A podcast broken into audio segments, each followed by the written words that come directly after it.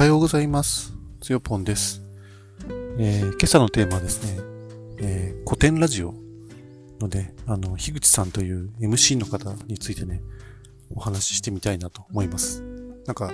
自分みたいに、ポッドキャストの素人が、しかも喋りもね、素人な人がですね、人のポッドキャストの人を語るっていうのは、ちょっと、かなりあの、なんていうのかな、高顔無知なところがあるかなと思うんですけれども、あの、なんでこの話をするかっていうとですね、ちょっと今ツイッター眺めたらですね、あの、その、古典ラジオの樋口さんが、やっぱり MC としては圧倒的にうまいなっていうね、コメントをですね、つコメントというかツイ、つぶやきか、つぶやきをね、されてるあの方がね、いらっしゃったんで、その内容をですね、ちょっと、あの、ご紹介しつつですね、確かに思うところあるなと、共感したなと思ったので、ちょっとお話ししてみたいなと思いました。あの、確かにあの、ポッドキャストで、あの、古典ラジオって抜群に面白いんですよね。何より。あの皆さん聞いたことある方もいらっしゃると思うし、そうでない方もね、いらっしゃると思うんですけれども、あの、Spotify とかでですね、あの、古典ラジオっていうカタカナでね、検索するとすぐヒットしますね。あの、ポッドキャストではかなりあの、リスナーのね、多い、あの、ラジオ番組だと思うんですけれども、ポッドキャスト番組っていうのかな。あの、歴史のことをですね、あの、かなり、あの、深掘りして、あの、3人、もしくはね、4人ぐらいのね、方で、語り尽くすっていうね、そういうラジオになってまして、あの、古典、株式会社古典というね、あの、会社があって、そこの代表のですね、あの、えっと、深井龍之介さん。とかですね、まあ、そう、そういう、その、で、本当に歴史をですね、学び尽くしてる人々のですね、話って本当に面白いなと、ユニークな番組だなと思ってまして、いつもね、聞き入っていますね。なんか自分がその、昔、まあ暗記物をですね、あの、するかのようにですね、あの、まあ頭に叩き込んだ、まあ、まあ歴史というかその日本史とかね、世界史とか、まあいろいろ皆さんもね、勉強されてると思うんですけど、まあ自分はやっぱり暗記だというふうに捉えてたので、歴史ってそんなにね、あの、面白くないなぐらいに感じていてですね、ちょっと、勉強のね、仕方をね、なんか間違えたなっていうね、印象だったんですけれども、古典ラジオをね、聞いてるとですね、本当にあの、料理をしながらとか、まあなんか、あの、ながら聞きね、できるタイミングで聞聞いてるんですね、どうもなんかすぐに聞き入ってしまうんですよね。例えば、あの、最近聞いたところだとですね、あの、キリスト教の歴史みたいなね、ものすごいあの、これまでのその人類史にですね、深くあの、影響を及ぼしてるですね、そのキリスト教に関する、あの、お話をですね、あの、プリス、プリンストン大学の、その、キリスト教学をね、なんか学んでる方をね、お呼びして、ゲストにね、お呼びして、お話をね、聞いたりとか、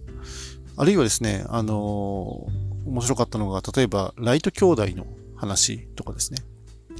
そういう話とか。あと、最近なんかやってるのが、あの、竜の話ですね。竜っていう動物だけ、その架空の動物で、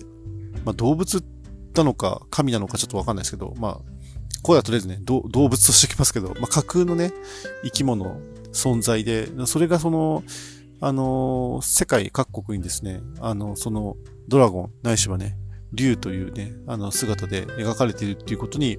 興味を抱いて、まそれをね、テーマに取り上げていたりとかね、その竜のね、歴史みたいなものをね、語ったりとかしてるんですよね。だからやっぱりなんか視点もすごく面白いなと思うし、その、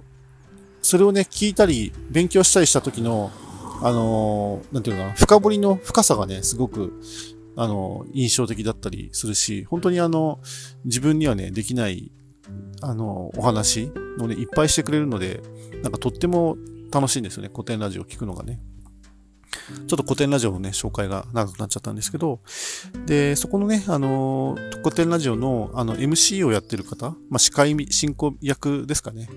がですね、あの、樋口清則さんという方で、この人なんかお笑い出身みたいなんですけど、本当にあの、ポッドキャスト番組ね、いくつもいくつも、あの、動かされていて、あの、よく私もね、聞いてるんですけど、まあ、メインに聞いてるのはも古典ラジオかな。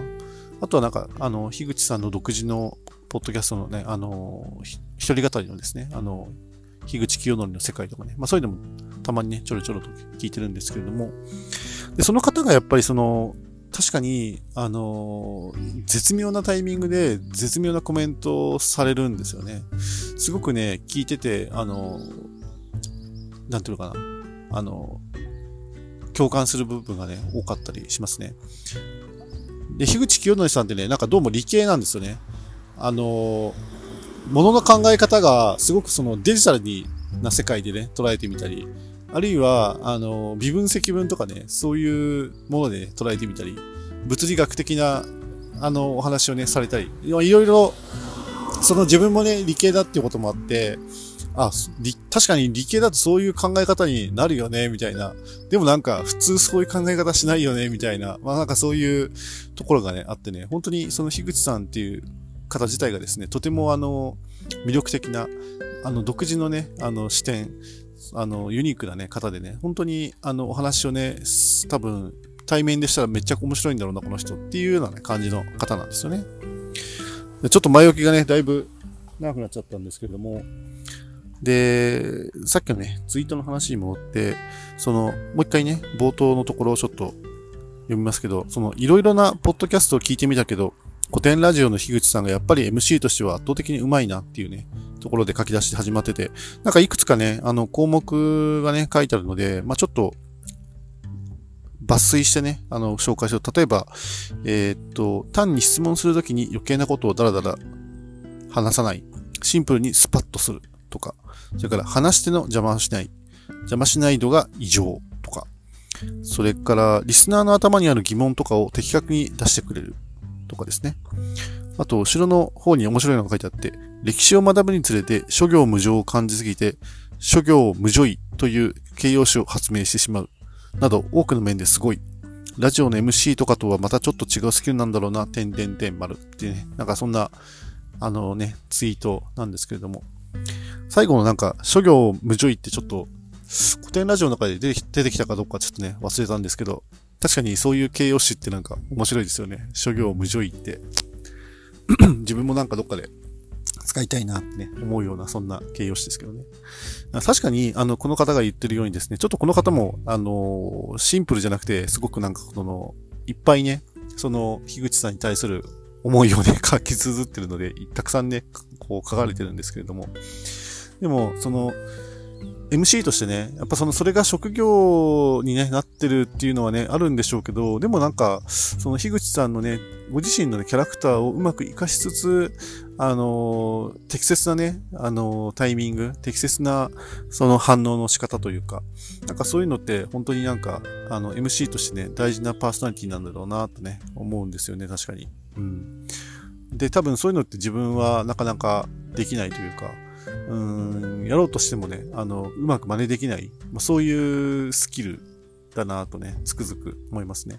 私もその、イレギュラーコーヒーっていうですね、あの、ポッドキャスト番組を、あの、ゆうきさんというね、方と二人でやっていますけれども、あの、私が、まあ、どちらかというとそのコーヒーのね、ことを、あの、解説する、語る役で、ゆうきさんは、あの、コーヒーのね、初心者として、まあ、自分に質問をしたり、あの、するっていうね、まあ、そういう役になってるんですけれどもね、あのー、もっと言うと、まあ、テーマ的にはその、えー、その初心者の、えー、ゆうきさんに向かって、私がコーヒーのことをね、うんちくを語る的なね、まあ、そそんなね、あの、テイスト、スタイルのね、あの、ポッドキャスト番組になってるんですけれども、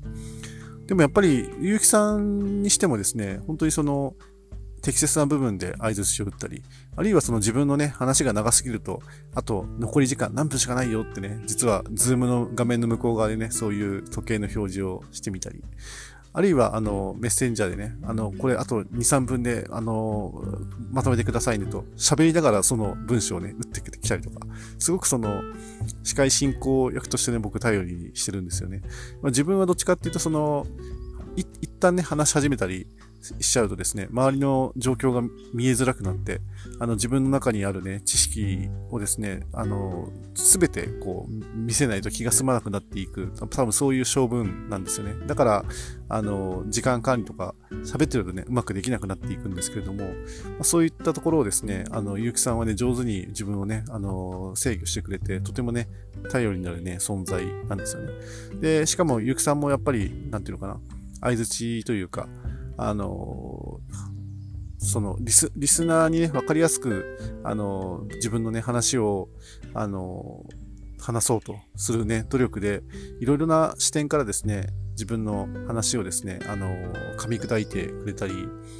自分にそういうふうにね、噛み砕くように促したりするんですよね。あそういうのがすっごく、上手だなと思って、いつもね、あの、頼りにしているんですけれども